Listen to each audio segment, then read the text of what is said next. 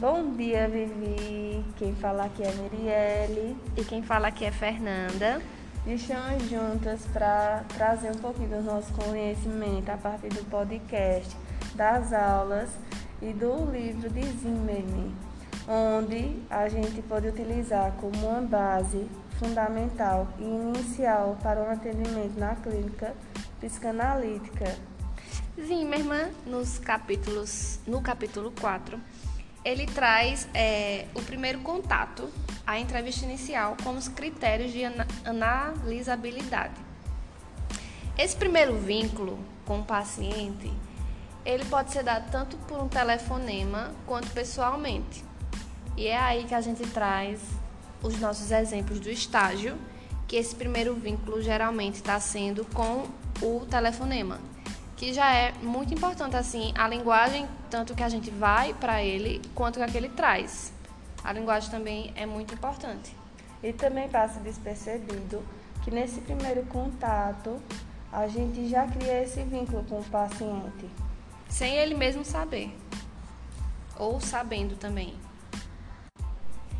E é aí, nesse primeiro contato, que a gente acaba sabendo, né, colhendo as informações de como ele chegou até aqui. Se ele foi indicado por alguém, se alguém o trouxe, se ele veio por livre e espontânea vontade, se, é, se, é, se ele veio porque está passando por alguma coisa muito difícil e quis é, procurar uma ajuda.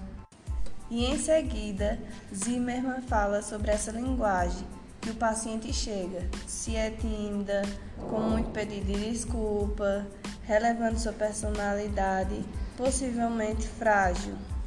E é aí onde eu trago um exemplo bem claro do que ele falou sobre essa linguagem frágil, que foi no meu primeiro atendimento, no caso a triagem, com a paciente que eu estou atualmente. E ela trouxe assim uma linguagem muito tímida. Ela já chegou dizendo que a história dela era estranha, que ela estava com vergonha de falar a mim, com vergonha de eu rir para ela, e que ela pensou muito se realmente viria, que quase ela não veio. Então ela estava muito acanhada e ela tinha muita vergonha de ter a história dela por conta da idade dela. Ela frisou muito isso no primeiro encontro que foi a, a vergonha da idade dela e que a história dela era estranha. Então, é, temos esses dois lados. O paciente pode chegar com essa linguagem mais acanhada e por, é, ele também fala que, por outro lado, o paciente pode despertar uma sensação de arrogância.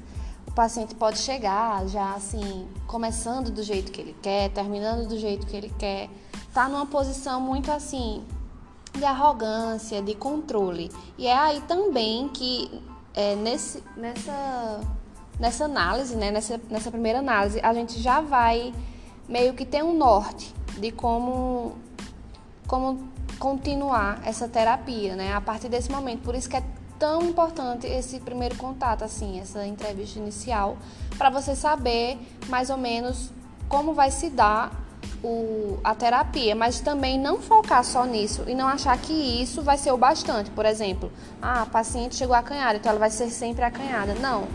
À medida que a terapia vai acontecendo, como está acontecendo, na verdade, na minha terapia, ela já se mostra uma pessoa muito mais solta, é, muito mais comunicativa. Ela não tem mais esses, essas falas de estranheza, essa timidez.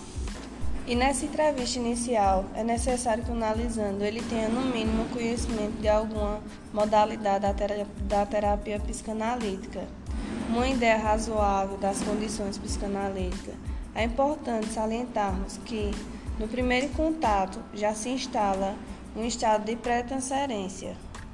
E só para completar esse ponto que Miguel falou sobre a pré-transferência, é também é, nesse contato inicial que a gente pode ter uma noção das condições desse paciente, condições psíquicas e pragmáticas, é, como é o caso da gente, essa entrevista inicial é a triagem, né, como eu já falei.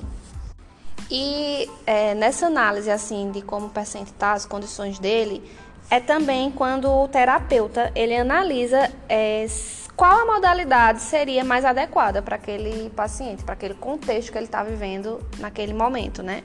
Porque a, é, o, terapeuta ele tem que ter assim uma noção que nem tudo ele vai dar conta, nem tudo, nem, nem tudo que chega no consultório é ele que tem que resolver, porque possa ser que para um certo caso específico uma modalidade tal da psicologia seja mais adequado para aquele paciente. Então a gente também tem que ter essa visão assim de, vamos dizer assim, de humildade. E nessa entrevista inicial, a gente também traz ao paciente o contrato no qual a gente pode estabelecer acordos. E também isso pode acontecer de modo verbal ou escrito. E nesse contrato a gente estabelece o tempo, as sessões, os dias e não necessariamente esse contrato ele é feito na primeira sessão, durante a triagem, mas sim de acordo com as sessões que vêm a decorrer. E ainda pegando essa entrevista inicial, a gente parte para o setting terapêutico, né? Que o que seria esse setting? É tudo aquilo que compõe a terapia. É o ambiente, são as regras, né? Esse contrato, as atitudes, as combinações. É... E também o que vai ser definido, o setting, é o fator terapêutico. Desculpa, Vivi, eu errei, tá? A frase eu vou reformular. O que vai ser definido é, nesse setting é um fator terapêutico muito importante, porque é ali que está sendo criado o espaço do paciente, né? É, que ele vai trazer várias possibilidades de ser. É ele mesmo que traz essa possibilidade. Então, assim, a criação do setting se dá pelo paciente. É o ambiente, é como ele está é, se sentindo relaxado nesse ambiente, né? A psicanálise trabalha com o divã, mas algumas pessoas também não se sentem relaxados em ficar deitados, então ficam sentados. Então, esse setting é tudo isso, é, é tudo que compõe a terapia. E eu vou falar rapidinho só a diferença do setting, como ele citou no livro, para o autismo, a criança autista. Porque é, para o adulto, é, o adulto sem essa condição do autismo, é mais fácil o manejo de lidar, né? O contrato, falar sobre tudo isso. E para a criança é, autista, tem uma certa diferença. Então, é como ele fala: é, se Maomé não vai à montanha, a montanha que vem a Maomé. Um negócio assim, tipo, a criança ela não vai vir ao terapeuta. É a gente que tem que, que se abrir e ir até ela. Então, esse setting é mais uma construção em conjunto. É como ela está. É, como ela está dentro do, da terapia, dentro do setting, e como eu também vou chegar até ela. Então existe uma diferença, a gente não pode ficar preso que o setting terapêutico é baseado nisso e nisso, não. Vai ter que ter essa, esse manejo para outras condições que vier a chegar é, dentro do nosso consultório. E também a respeito do setting terapêutico, ele Zimmermann, ele faz com que a gente recrie aquilo que imaginávamos, porque tínhamos uma noção de que seria algo bem estruturado, tipo é, era necessário que o psicanalista ele faça o atendimento no divã, que é, para a gente ser atendendo uma clínica psicanalítica, o divã é essencial. E não, a gente faz a construção desse setting terapêutico a partir daquilo que a gente recebe dentro do, do consultório. Então, é, nesse pequeno podcast que fizemos, a gente tentou trazer um resumo para ter uma noção mais clara do que é esse, essa entrevista inicial, esse contrato e esse setting. E conseguimos também aperfeiçoar nossas ideias e tirar conclusões que às vezes era dúvida da gente.